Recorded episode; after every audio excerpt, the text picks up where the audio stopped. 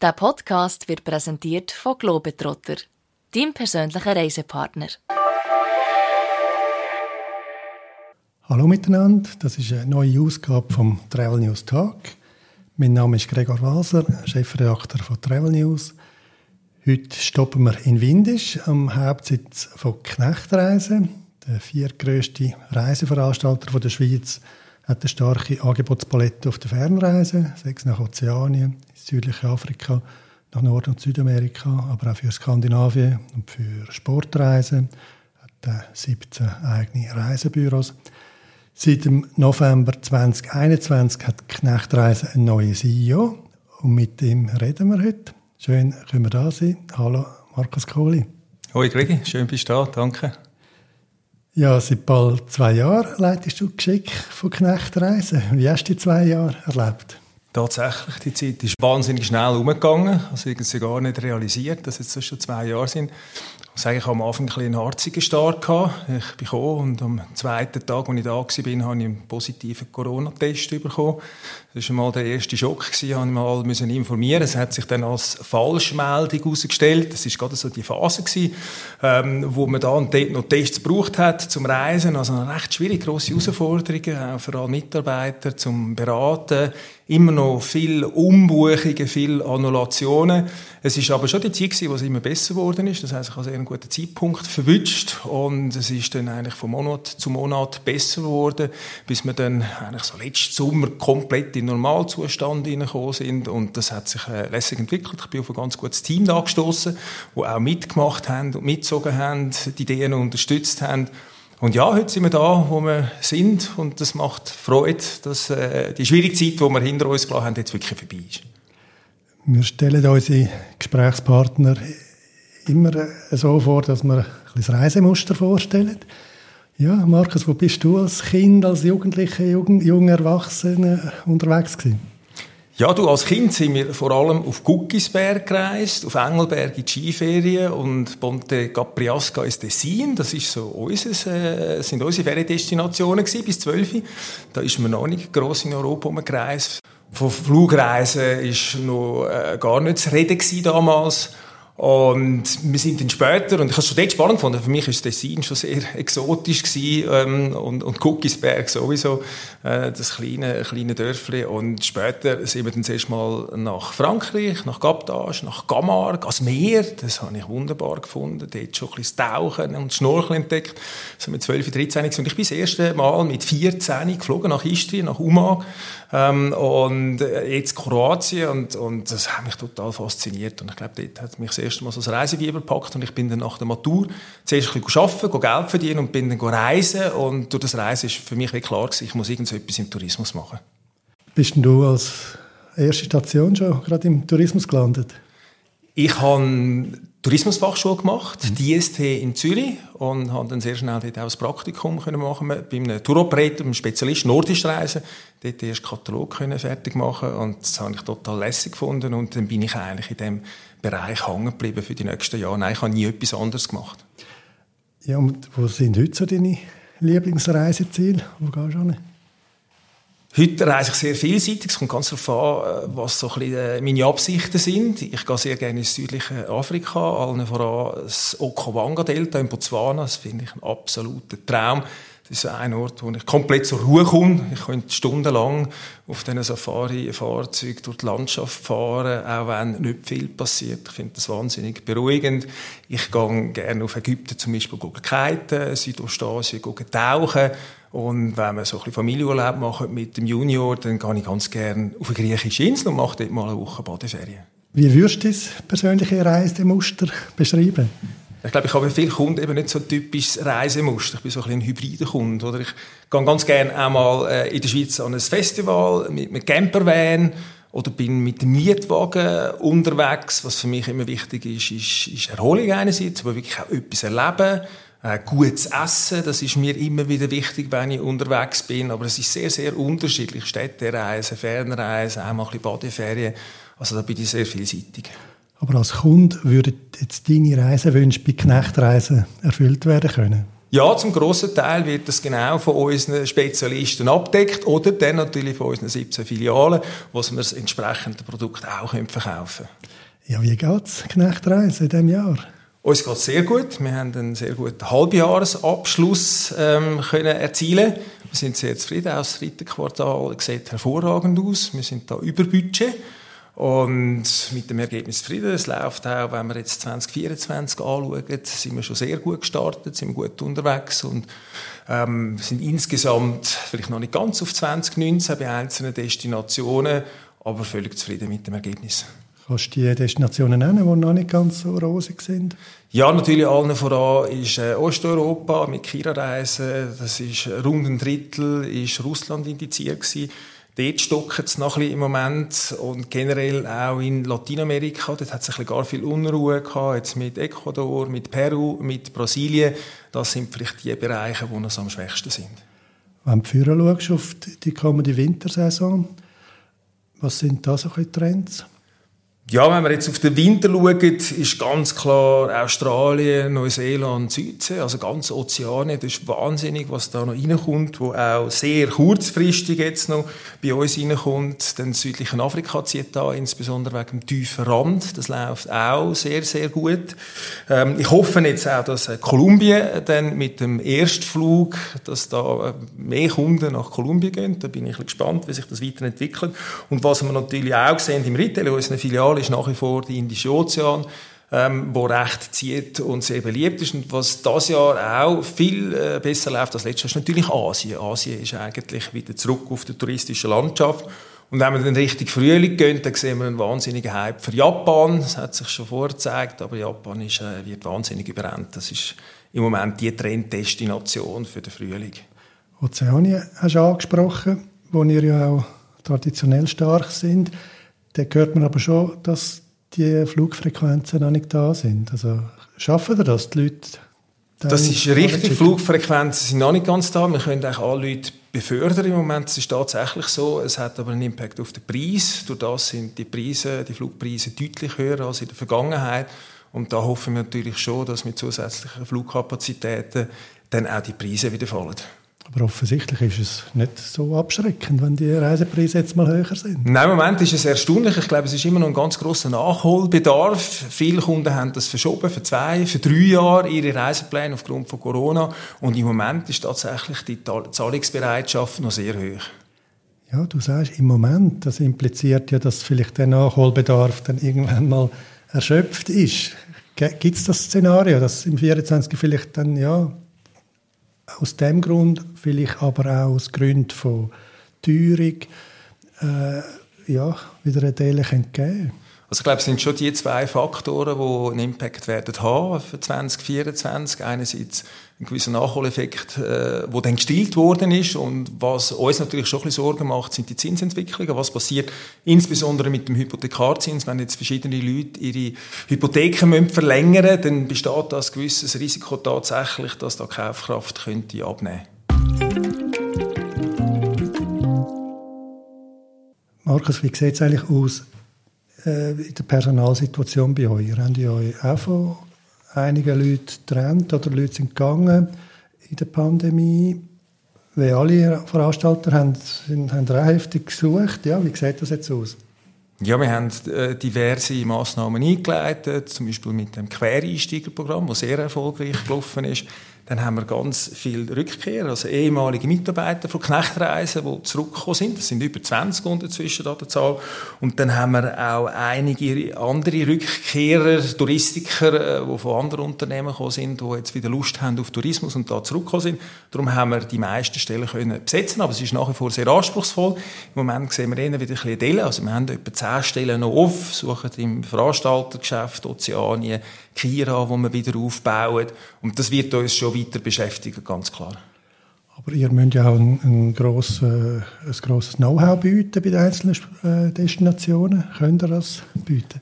Ja, das machen wir natürlich in dem, dass wir jetzt auch die neuen Mitarbeiter, inklusive eben Quereinsteiger, schon früh auf Studienreisen schicken. Wir haben ganz viele Studienreisen, die jetzt stattfinden.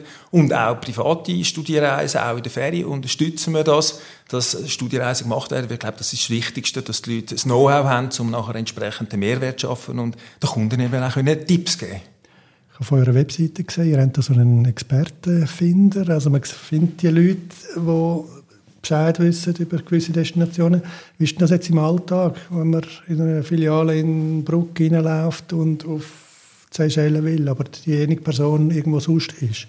Ja, das ist so ein der Unterschied so online zu offline. Tatsächlich online haben wir die Spezialisten ausgewiesen, also die müssen die Destinationen gut kennen. In der Filiale kann es natürlich passieren, dass genau die Person, die dann am Counter ist, die Destination noch nicht kennt. In dem Fall versucht sie möglichst gute Bedarfsabklärung machen und kann entsprechend aber auch unser Tour-Operating beiziehen. Also wir bieten das an, dass man auch ein gemeinsames Meeting macht oder Unterstützung holt natürlich beim anderen Mitarbeiter in der Filiale, der die Destination kennt. Hast du gesagt, zehn Stellen sind etwa noch frei. Kann man da verraten, in welchen Bereichen? Falls jemand uns gerade zulässt. Ja, eben Clearreisen sind wir wieder aufbauen. In der Ozeanenabteilung suchen wir jemanden. Bei Schiffsreisen, Kreuzfahrten, das läuft wieder wahnsinnig gut. Das ist auch sehr gut zurückgekommen. Das ist sehr erfreulich. Das hat eine Zeit lang auch noch ein bisschen geharzt. Und dann suchen wir in diversen Filialen, Wohlen, Luzern, Winterthur und auch noch im Bereich Backoffice, äh, verschiedene Themen bei uns in-house. Und im nicht-touristischen Bereich suchen wir noch eine Haarleiterin. Herzlich willkommen, sich bei uns bewerben. Ja, wie sieht es bei den Marketing-Schwerpunkten aus? Läuft es von allein das Geschäft oder sind wir am Wirbeln bei den Reisebüros und den Reisenden? Ja, natürlich machen wir diverse Marketingaktivitäten, wenn es sehr gut läuft. Wir wollen, dass es so bleibt. Jetzt gerade aktuell nächste Woche haben wir unseren VIP-Anlass mit dem Thema Kolumbien. Wir haben so einen VIP-Club mit unseren besten Kunden oder sagen wir die treuesten Kunden, wo wir jetzt eine grosse Veranstaltung machen und über 100 Kunden einladen. Dann haben wir zusammen mit der TPS schon verschiedene Events gehabt, vor allem auch für den Retail, mit der TPS Academy, ähm, wo wir jetzt dann mit den Experts haben und auch verschiedene Schulungsserien machen, um eben das Expertenwissen weiterzugeben. Wir haben einen Haufen Agentenbesuch auch gemacht bei unseren Partnern, wo wir dran sind. Dann, was ansteht, für drei Tage im November, 2. bis 4. unsere Hausmesse, die Reiseweltenmesse, ganz eine grosse Geschichte mit wieder über 2000 Besuchern, die wir erwarten. Wir machen am Donnerstag, am 2. den B2B-Anlass, wo dann auch Reisebüros sich wieder schulen lassen von uns. Und am Freitag, Samstag der grosse Messeanlass, das ist nachher B2C, also für die Endkunden, die da vor Ort kommen, mit ganzen Haufen Vorträgen, ein riesen Vortragprogramm, das wir da haben. Und wir auch hoffen, dass das wie letztes Jahr ein riesen Erfolg wird. Und dann stehen natürlich schon die grossen Reisemessen in Bern und Zürich äh, auch wieder an, wo wir auf jeden Fall natürlich dann auch dabei sind. Und nebenan gibt es einen Haufen äh, kleinere Aktionen, die wir machen, verschiedene Destinationen mit den Tourism Boards, mit Jamaika, mit Aruba, mit Südafrika Tourism, wo wir dran sind, Western Australia, also sind wir laufend natürlich dran und fahren verschiedene Kampagnen für unsere Destinationen. Reisen ist das Schönste. Auch wenn man sich beruflich damit beschäftigt. Wir von Globetrotter suchen Verstärkung. Darum kommt zu uns und wird Teil von unserem Team. Willst du wissen, wie es bei uns aussieht? Lerne den künftigen Arbeitsplatz und dein Team kennen in unseren Videos auf globetrotter.ch jobs. Kolumbien hast du erwähnt, das Ziel, das wo, der, wo verschiedene Veranstalter jetzt auch neu im Angebot haben, dank dem neuen Edelweiss-Flug. Ja, was denkst du wirklich von Kolumbien? Hat das wirklich eine Chance oder ist das jetzt einfach mal ein Versuchsballon? Bisher ist ja, ja, ist ja keine Massendestination, eher etwas für abenteuerliche Kunden gewesen. Was sagst du dazu? Also ich bin ganz sicher, es hat eine Chance. Ich bin selber ein Lateinamerika-Fan und Brasilien äh, sehr viel bereist. Ich kenne Peru sehr gut.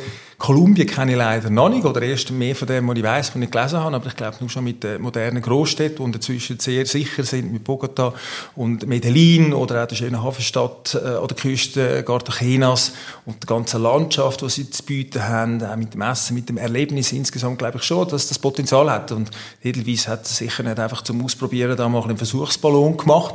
Wie gut die Akzeptanz ist bei den, bei den Kunden in der Schweiz, bei den Schweizer Gästen, ja, da sind wir auch gespannt, aber wir werden das äh, unterstützen unterstützen, machen selber auch Studienreisen. Auch ich persönlich, ist auf meiner Bucketlist. Ich will unbedingt noch nach Kolumbien das nächste Jahr. Jetzt haben wir schon verschiedene Themen angesprochen. Nochmal so zusammengefasst, Reisejahr 2024.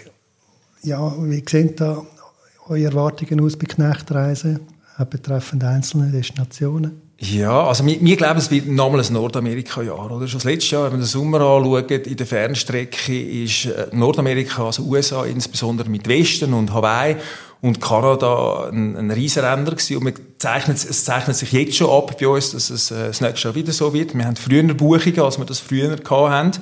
Und deshalb wird es nochmal ganz klar ein, ein Nordamerika-Jahr.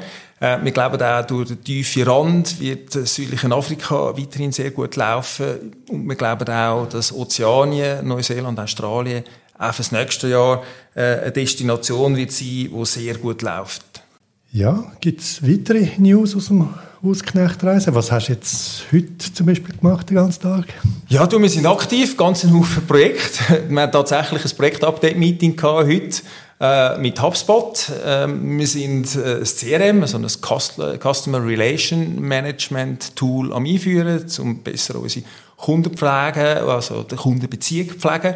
Da sind wir sehr aktiv dran. Ein grosses Projekt, wo wir jetzt auch der Umsetzung sind, ist Nesasa. Das ist die dynamische Buchungsplattform, der Schweizer Provider, wo auch schon andere damit arbeiten, wo man dynamisch in der Warenkorbfunktion verschiedene touristische Leistungen online äh, buchen kann. Da sind wir jetzt in der Umsetzung zuerst mit dem Eigenvertrieb, äh, vor allem mit der Destination Nordamerika, werden es dann ausweiten für südliche Afrika und für ganz Ozeanien und nachher dann auch für den Rest B2B, also für unsere Partner und perspektivisch in Zukunft dann auch für den Endkunden.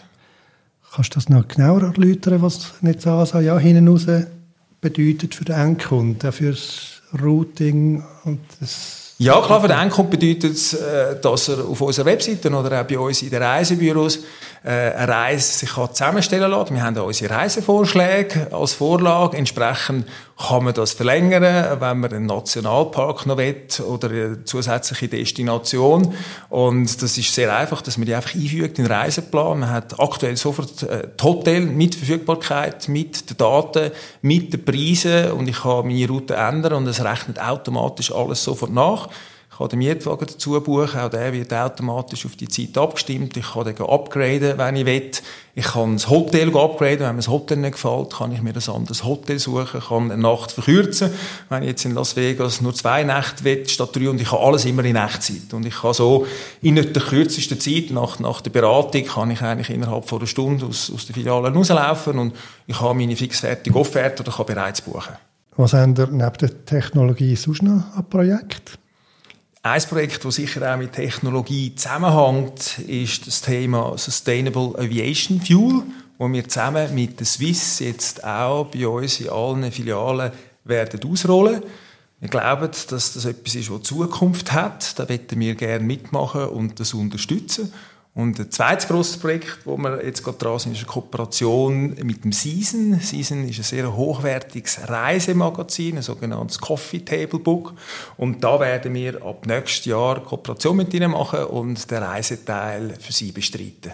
Was sagst du eigentlich zu Leuten, die online affin sind und finden, ja komm, so einen Flug buche ich jetzt also noch selber und buche mein Hotel auf Booking. Ja, das dann, wie könnt ihr die gewinnen für euch? Ja, am Schluss steht es natürlich im Kunden frei, gell? aber ich sage halt immer, es ist ein wahnsinniger Zeitverlust. Ich merke das selber auch. Ich habe letztes Jahr einen Lissabon Städtetrip geplant und ich habe stundenlang gebraucht, um dort das richtige Hotel zu suchen. Also ich finde das enorm und eben es hat dann halt genau so das Know-how gefehlt und die Experten-Tipps, die ich gebraucht hätte. Und entsprechend natürlich eben auch, wenn ich irgendwo unterwegs äh, ein Problem habe mit dem Flug oder mit dem Hotel, dann muss ich selber schauen in dem Moment.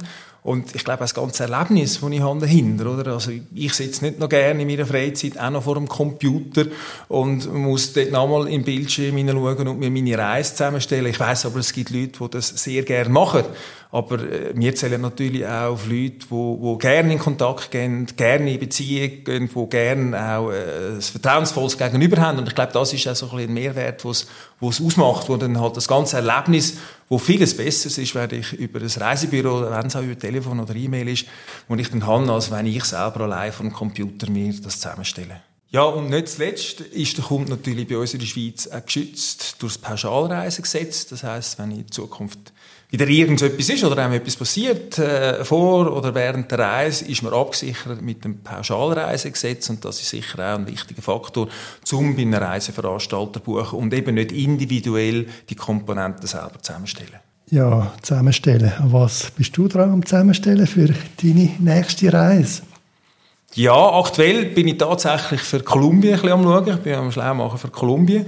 Das ist das nächste Jahr geplant. Was ich jetzt auch drei Jahre nicht mehr gemacht habe und höchste Zeit ist, ähm, ist tatsächlich wieder Botswana. Ich werde wieder mal ins Okawanga-Delta. Da bin ich auch schon ein bisschen am Vorsondieren. Das wäre dann erst im Oktober nächstes Jahr, wo ich gehen will.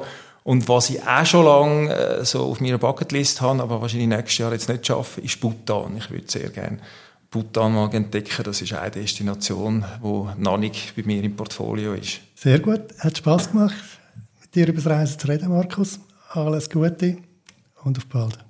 Vielen Dank, Gregi. Bis bald. Tschüss.